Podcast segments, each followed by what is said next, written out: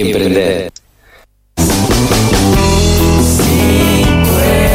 En una buena brinda un espacio para compartir experiencias de personas que tomaron impulso y saltaron hacia el gran vacío de la oportunidad. Emprendizaje.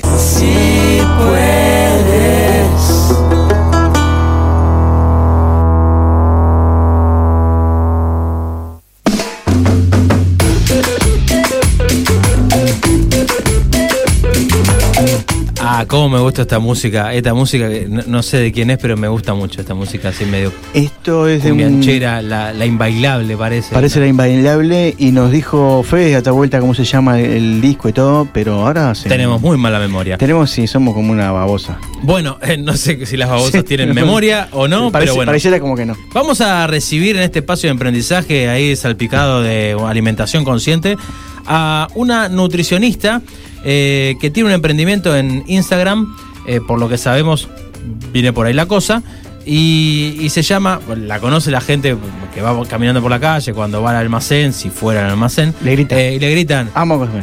no, de- justamente le gritan al revés. Karen, Ah, Karen, ah, bueno, ta, ta, ta. Karen Hernández, que tiene un emprendimiento en Instagram que es Amo Comer Uy. Buenas tardes, Karen, ¿cómo estás? Bueno, Buenas, bien, bien, todo impecable. Karen, ¿cómo estás? Eh, decía ahora en la presentación que eh, hoy estuve aproximadamente 40 minutos mirando el Instagram y nada, creo me, declaro fan de lo que de los videos que haces y principalmente porque mis hijos comen comida eh, vegetariana y eso y hay tremendos piques.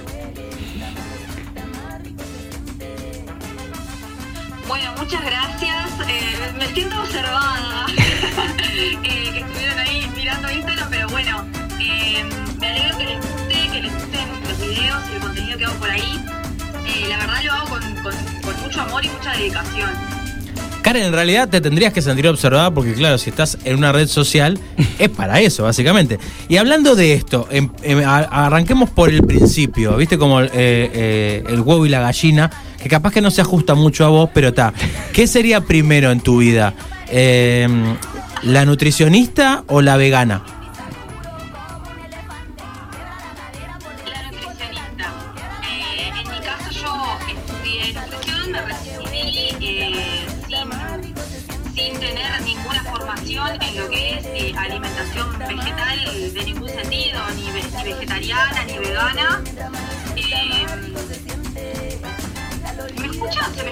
Sí, sí, se te escucha Te bien. escuchamos, te escuchamos. Sí, hay un poquito de delay, delay, pero te escuchamos bien. El delay es eh, lo único que nos mata, pero después se escucha perfecto.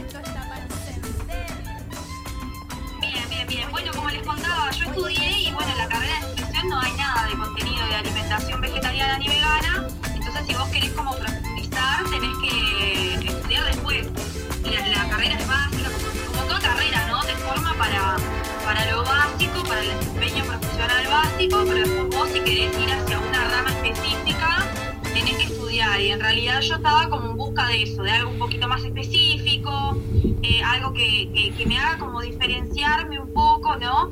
Y, mm, y tal, y empecé a estudiar alimentación vegetariana porque me gustó. Me pareció que, que, por ejemplo, estaba mucho también en auge el tema de la nutrición deportiva, pero la verdad es que yo soy cero deportista, entonces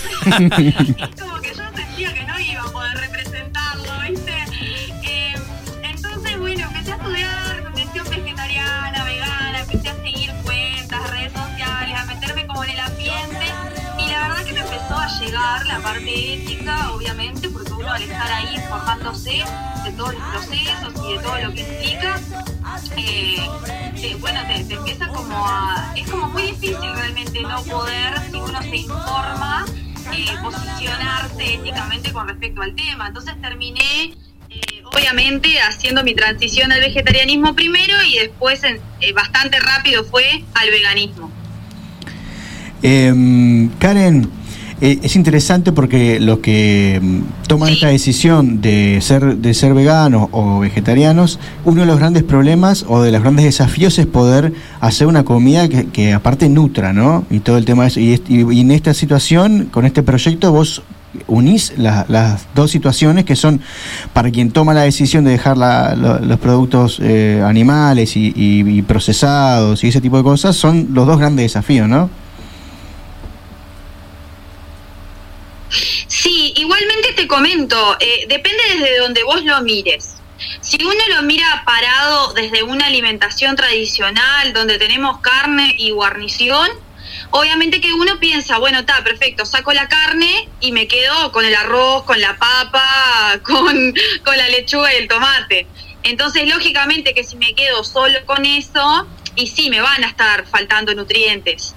No por el hecho de que haya sacado la carne, sino porque estoy simplemente sacando un grupo de alimentos y no estoy incorporando ningún otro. Es como que estoy, eh, lo- se hace una reducción. Entonces, en realidad, el desafío creo que mm, más mm, que, que- o sea, no es una dificultad, sino una apertura a consumir otro tipo de, de alimentos. Seguramente si ustedes estuvieron viendo por ahí la cuenta, eh, comparto como eh, bastantes recetas y además recetas con legumbres, frutos secos, semillas, hongos, que de repente no son grupos de alimentos que en la alimentación tradicional estén tan presentes. Por ejemplo, a mí me pasa que cuando yo comía carne, cuando consumía lácteos, huevos, mi alimentación era súper monótona, o sea, yo tomaba un café con leche, tostadas con queso untar y después cada vez que me comía una milanesa con arroz y era como que era así, viste, como muy básico. Sin embargo, cuando empezás a dejar de lado esos alimentos y empezás a explorar los vegetales como ingrediente en realidad, te das cuenta que hay tremenda variedad y ahí empieza como a agarrar gusto la cosa, ¿no? Y, y a decir, bueno, está, perfecto. Eh, puedo hacer todas estas recetas, puedo combinar estos alimentos. eh, y ahí como que se enriquece. Yo creo que no cuesta tanto después que le agarras la mano más que nada a la cocina para que las cosas te queden ricas. Karen, vos acá con, con esto que estás diciendo estás mostrando eh, creatividad, o sea, tenés que ser creativo a la hora de cocinar, capaz que te gusta agasajar a algún otro y también te gusta que, que tengan linda pinta los platos, como hemos visto, y tenés que ser creativo a la hora de, bueno, si tengo que comer determinadas cosas, tengo que ver qué, es lo que me, me- gusta más, qué es lo que me conviene más, qué es lo que, que- me llena más, ¿no?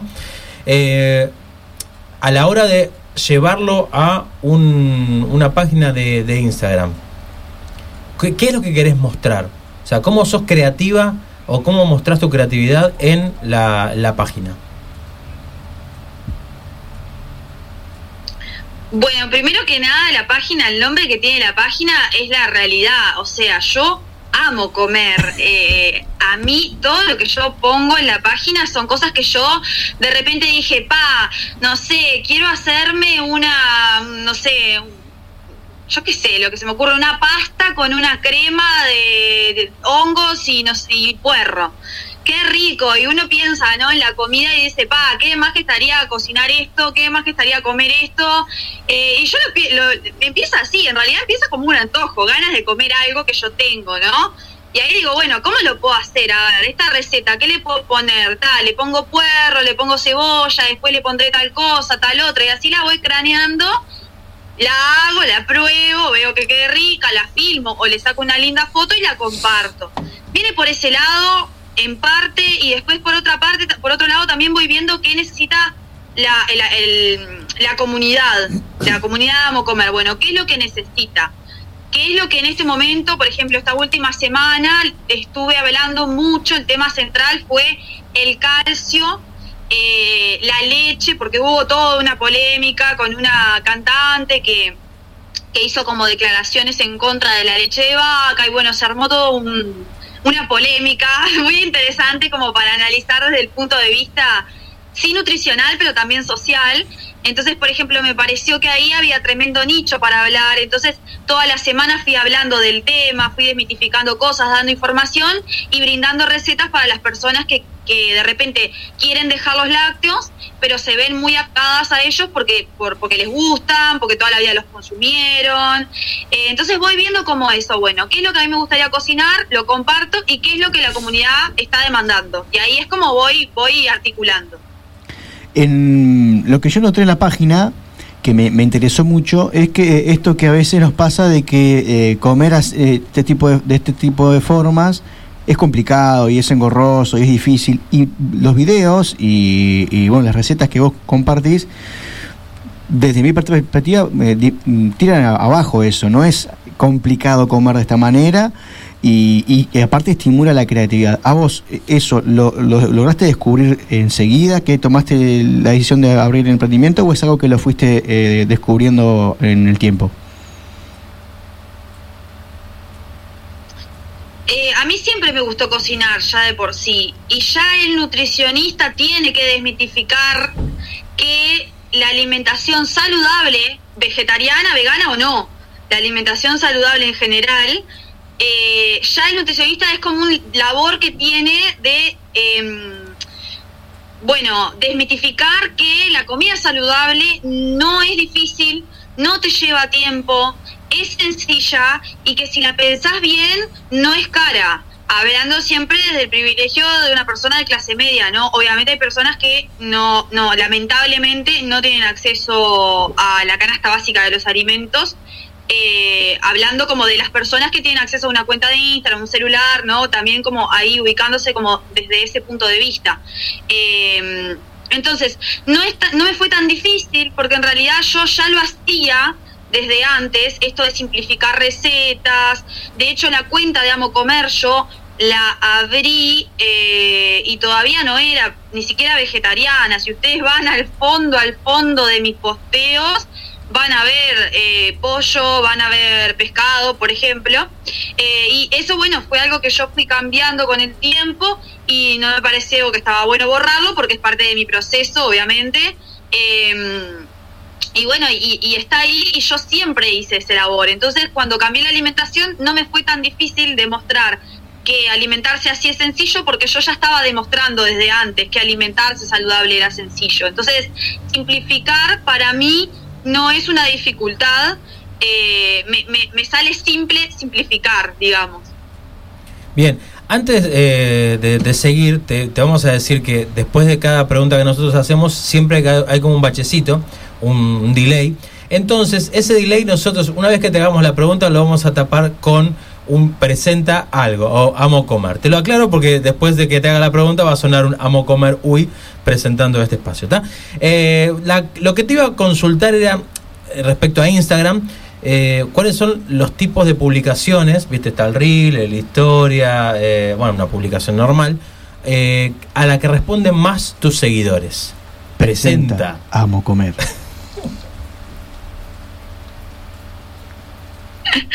Bueno, eh, las eh, a lo que responden más y bueno, depende depende de la temática en realidad. O sea, no, no hay tanto como una cosa eh, que funcione más que otra. Hoy en día ya sabemos que igualmente no que el reel es como lo que está ahí potenciado. El reel es lo que hoy en día más muestra Instagram. Y bueno, los, los emprendedores que trabajamos por redes, principalmente Instagram, tenemos que saber que las redes sociales se manejan por algoritmos y todo eso lo tenemos que tener bastante estudiado porque esos algoritmos van cambiando los criterios eh, y, y bueno, y a veces de repente vos pensabas que haciendo posteos tenías tremendo éxito y resulta que cambia el algoritmo y te dice, no, ahora no van a hacer los posteos, ahora van a hacer los reels y vos tenés que arrancar a hacer reels. Eh, y, y tenés que ir como actualizándote y correrle de atrás. Esa es la realidad. Hoy en día eso, lo que tiene más visibilidad son los reels. Ahora, lo que tiene más respuesta de la comunidad no necesariamente es lo que tiene mayor visibilidad. Eh, porque a mí, a mí Instagram me puede mostrar a 9.000 personas, pero eso no significa que a esas 9.000 personas les haya gustado o les haya despertado algo esa publicación como para responderme. Entonces, las, eh, las publicaciones, tanto sean en reels, vivos, historias o posteos que más repercusión tienen, son las polémicas. Ah, Eh, por ejemplo, no sé, eh, com- como esto que les decía de, eh, de, bueno, una cantante que salió a decir que la leche de vaca no sé qué, entonces yo hice un video explicando que en realidad no sé qué, como que la gente se... a- Hay como cierto faranduleo también un poco eh, en, lo que son las redes y bueno, y sí, está bueno como también uno sabe, uno sabe que eh, eso es un recurso. eh, y también es eso, o sea, la gente necesita información. Hay mucha información rondando. Unas, unas personas dicen una cosa, otros dicen otra. Unos nutricionistas dicen una cosa, otros dicen otra. Entonces a la gente le gusta ver eh, como intercambio y ver que a alguien refutando cosas y ver a alguien eh, demostrando otras y, bueno, como yo creo que es eso, es como cuán polémico sea el tema. Por ejemplo, la semana pasada con todo lo del calcio, sí, obviamente hubo un montón. Yo veo en las, en las estadísticas de Instagram y hay un montón de actividad más con respecto a quizás la semana anterior. Estuvo como mucho más movida la cosa. Porque yo estuve abordando un tema polémico que es los lácteos, cómo dejarlos, eh, que se puede vivir sin, sin lácteos, que hay calcio más allá de los lácteos, que eso es un tema que, bueno, sí, es sensible y es polémico. Entonces eso genera pila de respuesta. ¿Viste, Gastón, vos no querés que yo haga po- polémica? Rinde la polémica. No, yo lo que no quiero es que hagas es un silencio después de que ya. Porque ya tenemos el delay de- de- después de ella. Mijo, Y, eh, y- y después viene la polémica, ¿se come después de la siesta? Que quiero que me contestes. Y en realidad la pregunta eh, de verdad... Pará, ¿la pregunta era para ella o para mí? No, no, para ella. Ah, es para hacer polémica. Para Ah, mí la, semana que viene tiene que hacer polémica esto. Eh. ¿Se come o, o no se come después de la siesta? Ah, no, va, va anotando Karen. Está, vos, vos, eh, escuchá. Y no, la- eh, ya que tocaste el tema de- del calcio, eh, que es uno de, las, de, los, de los nutrientes que, que- más se, se ponen en cuestión a la hora de este tipo de, de- alimentación, eh, ¿cómo, cómo se, suplen eh, lo que es el calcio y, por ejemplo, lo que es la B12 en una alimentación eh, vegana hoy en día y en, en nuestro país, si es, es tan, es tan fácil poder acceder a ese tipo de, de- opciones diferentes a, a- la carne y a, la- y los lácteos? Presenta Amo Comer Uy. Bueno, eh, si se come después de la siesta, eh, eso sé como vos quieras, o sea... Si No, no, era al revés, hambre era al de la revés. siesta, come después de la siesta, si tenés hambre... Era al revés, si se Ah, duerme sí. después de comer. Si se hace la siesta después de comer. Claro, después de comer la siesta. Igual alargala, hacer una polémica. Como vos lo... como vos lo sientas. Eso es como vos lo sientas, me parece. Si tenés el tiempo y tenés la, o sea, el privilegio de poder acostarte a dormir, buenísimo. Lo que sí capaz es eso, no, no acostarte con la comida hasta la garganta, ¿no? Obviamente, porque eso te va a dificultar la digestión. Eh, pero en realidad no, quiere decir que engorde comer y después acostarse. Lo que en realidad eh, va a hacer es, eh, no vas a estar gastando la energía de la comida en ese momento, pero si vos después te levantás y seguís haciendo actividades, el gasto calórico va a estar igual. O sea que no, no hay como ningún problema, depende del resto de las actividades que uno hace, ¿no? Con respecto a la pregunta del calcio, de cómo cubrir el calcio, bueno, eh, acá pasa lo mismo que les decía al principio. Nosotros cuando pensamos en alimentación vegana, vegetariana no tanto porque, bueno, tenemos como más eh, eh, alimentos parecidos a lo tradicional, ¿no? Pero la alimentación vegana nosotros tenemos que pensar que va a haber una gama de alimentos que probablemente sean nuevos y que, no, en la alimentación común no están. ¿Por qué? Porque estamos tan, eh, tan reducidos a la carne y la guarnición, como yo les decía hoy al principio. Eh, la milanesa con papas, el, el pollo al horno con papa y boniato, el tuco con los fideos con tuco de carne, el arroz con churrasco y la milanesa con puré. Y bueno, estamos como tan metidos en eso que no conocemos una gran gama de vegetales, por ejemplo. Yo antes de empezar a alimentarme así, capaz no conocía, yo qué sé, el cale, los repollitos de Bruselas, el brócoli, yo qué sé, son cosas que vos la ves y decís, tipo, ta, verdura, no sé, pero nunca se te ocurre probarlas porque estás demasiado concentrado en la alimentación tradicional como para incluir otras cosas. Entonces, a veces cuando yo digo, por ejemplo, cubrir el calcio y nombro cale, nombro tofu, nombro semillas de sésamo, rúcula, eh, brócoli, coliflor, repollo, mostaza, quizá la gente dice, va, esto es re difícil, nunca lo voy a conseguir en ningún lado. Y sin embargo, yo que sé, por ejemplo, Cale en las ferias de Montevideo, yo hace un- unos meses vivía en Montevideo, hoy en día se encuentra cada vez más, no es caro, el atado sale eh, anda en lo mismo que más o menos la, la espinaca, eh, que es algo que se consume un poco más de repente como para tener ahí una, una referencia de precio. Eh, y, y tal, después las semillas de sésamo se compran en tiendas de alimentos. Quizás lo más complicado o lo que uno menos conoce es el tofu. El tofu en realidad es un alimento asiático que es una, es una especie de ricota elaborada a partir de leche de soja. Acá en Uruguay hay un emprendimiento, en realidad es una empresa de una familia productora de soja no transgénica que eh, elaboran tofu y elaboran milanesas de tofu y diferentes productos a base de tofu. Entonces, eh, por ejemplo, tenemos productores locales, no es que no es que es importado el producto. Sí, obviamente quizás no es la cosa más barata que puedas comprar, pero la verdad es que, por ejemplo, la carne es tan cara hoy en día que si uno no la consume, por más que consumas tofu, no vas a llegar a gastar la misma plata que gastás comprando eh, un kilo de asado, ¿no? Ejemplo, que de repente un kilo de asado eh, una persona se lo come por abajo la pata, ¿no? Depende de la persona. Se supone que debería ser medio kilo por cabeza, pero bueno, después lo que consume la persona es variable. Pero digo, eh, la alimentación, eso, la alimentación vegetal eh, tiende a ser más económica, eh, obviamente siendo eh, estratégicos en la compra, ¿no? Y bueno, y todos esos productos pueden ser, todos esos alimentos pueden ser perfectamente una fuente de calcio. Eh, sí hay que tener en cuenta otros factores, como por ejemplo eh, con qué lo combino, en qué momento lo consumo, eh, y bueno, y todo eso obviamente que la persona que decide dejar los lácteos y empezar a cubrir el calcio por otro lado, lo importante acá no es por tirar chivo, pero tiene que consultar a nutricionista para que la nutricionista le explique cómo hacerlo y cuántas cantidades de cada alimento consumir para cubrir su requerimiento de calcio, ¿no? Yo te iba a hacer una pregunta respecto justamente a lo que estabas hablando de eh, el pseudochivo, digamos.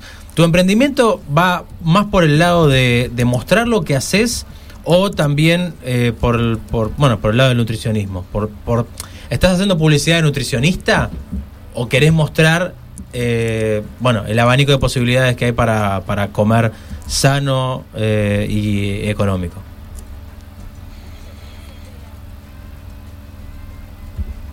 Las dos cosas, en realidad. O sea, para mí la red social me abre un montón de posibilidades de trabajar. De hecho, yo trabajo en consultas eh, presenciales y online y eh, la, el 99% de los consultantes llegan a través de Instagram hoy en día. Hoy en día Instagram es mi fuente de trabajo. La población con la que yo trabajo es una población relativamente joven, eh, te diría que entre unos 15 y 35 años. Eh, y, todos eh, usan Instagram y todos me, contan- me contactan por ahí. O sea, en realidad Instagram es mi fuente de trabajo, pero no todo lo que hago es para atraer consultantes. En realidad yo también tengo una cuota de activismo porque creo en esta causa. Entonces, eh, hay contenido que yo realizo para llamar personas que consulten y hay contenido de difusión porque a mí me interesa que esta alimentación, que este, que este modo de vida y este, mm, este posicionamiento ético se expanda y se comunique y sobre todo que se desmitifique que que somos personas raras o que comemos lechuga y que estamos como ahí re tristes y re desnutridos, que en realidad nada que ver. Y a veces capaz que y a veces capaz que por los comentarios que uno, que uno escucha como que sentís que los veganos esto, como que la gente los ve, bueno, yo misma antes, ¿no? Yo decía vegana, pero ni en pedo, mirá si voy a dejar de tomar el café con leche, milanesa, olvídate, o sea, esta gente está mal de la cabeza. Eh, y sin embargo, bueno, cuando, cuando empezó a cambiar, cuando empecé a cambiar la cabeza y todo, y a conocer gente también ahí en la, en la movida de todo, me di cuenta que nada que ver. Entonces está bien, está bueno también como mostrar eh, un poco eso, o sea, es, es por los dos motivos. Bien, eh, bueno, con esto que está diciendo que la gente vegana es rara y no sé qué, igual, cuando atendiste a Paula de Alba, ahí como que te arrepentiste un poco de, de- de- de esa consulta. Me llegó ese comentario que Paula en un momento entró a la consulta y dijo, eh, necesito un pedazo de chocolate gigantesco, si no, no puedo continuar. Hizo una pataleta, un berrinche, se tiró al piso. ¿Es todo cierto eso? Mira, lo que pasa en consulta es como... Es, Es confidencial. Secreto profesional. Es, eh, es secreto profesional. Claro, está perfecto. Está no, muy una genia, una genia Pau. ¿Sabes qué te iba a consultar, Karen? Eh, Eh, bueno, no contesté. sí. Sí. No, no, decime, decime, decime. No, les decía que no contesté lo de la vitamina B12, Ujú. que me parece importante también y que es una buena pregunta porque también es otro tema que genera mucha, como mucha interrogante. Eh, y bueno, y es que la vitamina B12 en realidad es el único nutriente que no encontramos en alimentos vegetales. Podemos cubrir el calcio, podemos cubrir proteínas, podemos cubrir hierro, zinc, magnesio, pero no podemos cubrir B12 porque la vitamina B12 está presente solamente en carnes, lácteos y huevos. Entonces, cuando uno tiene una alimentación vegetal, tiene que sí o sí suplementar la vitamina B12. Eh, en ese caso, lo que se hace es se, le pide a la persona que se realice un examen de sangre donde se mida la vitamina B12 como tiene la vitamina B12, porque no necesariamente les falta la vitamina B12 solamente a los veganos, sino que también una persona que come carnes puede tener la vitamina B12 baja por diferentes motivos, por algún tema de absorción, porque quizás come carne pero no come carne todos los días. eh, otros factores como posible medicación y edad pueden hacer que se inhiba la absorción de la B12 de los alimentos. Entonces, en realidad yo creo que la B12 debería ser un chequeo como para el carnet de salud, por ejemplo. Ta, lamentablemente no, no lo es. O sea que en realidad se le pide a la persona que se haga un chequeo para saber si los niveles de vitamina B12 que tiene son normales o si están bajos y ahí se ajusta una suplementación. En el caso de que estén bajos, se realiza una suplementación para reponer y en el caso de que estén normales, lo que se hace es eh, realizar una suplementación de mantenimiento. Simplemente para mantener que esos niveles no se bajen, porque si vos no lo estás consumiendo con la alimentación, eh, en algún momento igual se te van a bajar, por más que lo tengas normal. Entonces, en cualquiera de los dos casos, si la, alimenta si la persona no cubre con la alimentación, lo que se hace es suplementar. Bien. Karen, eh, acá en, nuestro espacio de, alimentación consciente tenemos una colega tuya que no es nutricionista, pero eh, sí cocina de manera eh, muy rica, saludable y vegana. Bueno, cocina de todas las formas, ¿no? Pero se llama Ana da Costa, tiene un emprendimiento en Instagram también que es Vía Verde Alimentos Sanos. Y ella siempre nos menciona cada vez que viene acá, eh, viene con el concepto eh, o con la idea de que el uruguayo tiene que abandonar o tratar de abandonar el bizcocho y el colet de la mañana, ¿no? Como una idea fuerza. Vos si tuvieras que poner una idea fuerza a tu vida o a tu emprendimiento, ¿cuál sería?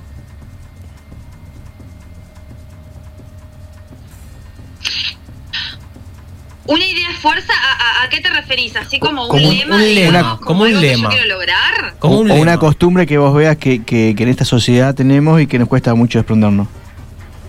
¿No? ¿No es eso? No, un, un- Gastón me acaba de decir que no. Y no, una idea de fuerza es un lema. Tengo que dejar de escuchar el otro programa, perdón. Claro. Eh, bueno, una, voy a contestar las dos cosas. Bien, bien. Eh, mi lema es politizar, politizar nuestro plato de comida, o sea, politizar nuestro plato. Eso es fundamental. Todo consumo es político, es así. Eh, desde, desde la, eh, no sé, mi consumo de eh, comida hasta mi consumo de ropa, hasta es todo lo que yo financio es político. O sea, todo lo que yo financio va a seguir pasando. Si yo financio championes elaborados por menores en condiciones precarias, eso va a seguir sucediendo. Si yo financio alimentos producidos a partir de explotación animal, eso va a seguir sucediendo. Eh, entonces, mi, mi lema es como ese, ¿no? Después, después vemos cómo acomodamos lo nutricional, porque lo nutricional se puede acomodar, no hay ningún tipo de problema, se acomoda, uno aprende a cocinar, el ser humano se adapta, cambia, eso no hay ningún tipo de problema. Ahora el tema es los sistemas y las injusticias que nosotros estamos pagando desde nuestro bolsillo, que al fin y al cabo la estamos pagando con nuestro tiempo y con nuestra vida, porque estamos trabajando por plata y con esa plata estamos canjeando cosas y financiando cosas que muchas veces no tenemos ni la menor idea el sufrimiento y las injusticias que causa. Entonces, politizar todo, diría yo, lo tengo como lema de vida, y politizar sobre todo el plato, que es a lo que yo me dedico. Eh, entonces, bueno, pensarlo desde lo político y ahí lo voy cambiando. Eh, y después, un, un hábito uruguayo que yo erradicaría eh, el consumo elevado de eh, bebidas azucaradas. Bien. O sea, eh, bebidas clásicas que conocemos todos, marcas clásicas que conocemos todos, eh, etiqueta roja, bueno, erradicarlo, lo, lo sacaría, en realidad no de, la población uruguaya, de las paz de la tierra, Eh, porque sí, no tiene nada que ver quizás con la alimentación vegana, pero es una problemática muy grande que hay, realmente se consumen muchos refrescos azucarados, eh, están, están eh, hechos para eh, ser adictivos, o sea, tienen una combinación ahí eh, de químicos que son para eso. y además, bueno, financian la, la- empresa más grande multinacional que produce estos refrescos, financia un montón de cosas que no están para nada buenas a- alrededor del mundo, así que lo, lo sacaría del todo, así lo erradicaría. Y aguante el mate. Aguante el mate, loco. Eh, bueno, siguiendo la, la- la lógica de esto y para ir cerrando, podríamos decir si hay que politizar el plato y los veganos, yo creo que leí en algún post tuyo eh, viejo que eh, los veganos eran como considerados una minoría. Podemos decir que el- en política serían el peri, más o menos, una cosa así. Pues porque está, es como medio chico. Eh, le quería agradecer a Karen eh, por, por el tiempo, por, por las enseñanzas. Está muy bueno lo que, lo que estuvo diciendo. Está muy bueno también que entren a Amo Comer Uy en Instagram y, que colaboren con ella. Tírenle polémicas, tírenle polémicas que ella seguramente va, va a cazar el guante y, te va a hacer este, un, post de aquellos que va a tener como 200 mil millones de visitas. Karen, eh, te agradecemos mucho el tiempo, eh, éxitos en lo que emprendas y, bueno, buen cierre del 2021. Bueno, muchísimas gracias a ustedes por permitirme la oportunidad de estar acá. Yo siempre estoy súper encantada de poder charlar sobre estos temas, eh, porque nada, ya saben, es mi trabajo y además eh, es en lo que yo creo. Así que muchas gracias por el espacio, les mando un beso grande. Karen Hernández entonces estaba con nosotros eh, en el espacio del aprendizaje. eh, bueno, tra- trayendo a- arriba de esta, de esta mesa de trabajo eh, frases contundentes, fuertes. Fuerte, fuerte, fuerte. Eh, y ahora me hizo acordar a algo, eh, y también me hizo pensar en algo. Las marcas de bebidas cola que, Sí, que tienen protocolas. etiqueta, la- bueno, ahí va la protocola, que tienen la etiqueta roja, Sí. no es solamente la más grande, casi todas, si no todas, tienen etiqueta roja. La Sí, tiene contra, un- una situación con el color, sí. sí, la contraria, la opuesta, la, la, Azul. la- la antagónica, que empieza con P, también tiene eh, en- dentro de su Sí. logo el rojo. El, eh, sí, Habría que ver porque acá la, la marca nacional de acá También es roja. Es roja. La que los conocemos todos. Exacto, Bien. eh, es raro y es algo que trajo Karen eh, muy atinadamente, dijo aguante el mate, mate que hoy no estamos tomando eh, por indicación de Esther Ferreira que el lunes entramos- entramos se acercó en- hasta la puerta y nos dijo con un bat de béisbol Sí. en la mano sus dedos van a pasar a ser chorizo para perro. Eh, así que ustedes no traigan el mate y... Estamos y- eh, como, es- como, como en la época de los 30 en Estados Unidos. Estamos, en la ley seca. Ley seca, ley de, seca. de mate. Estamos vedados de Vedado mate. de mate. Bueno, eh, ¿tenemos eh, para escuchar eh, música o vamos directamente a... No me acuerdo. ¿No te acordás? No me- ¿Hay música? Sí, bueno, hay entonces música, lo que vamos a escuchar, ¿lo, ¿lo sabés Fabián Gusoni o querés que te lo presente yo? Eh, eh, la vela puerca, el viejo.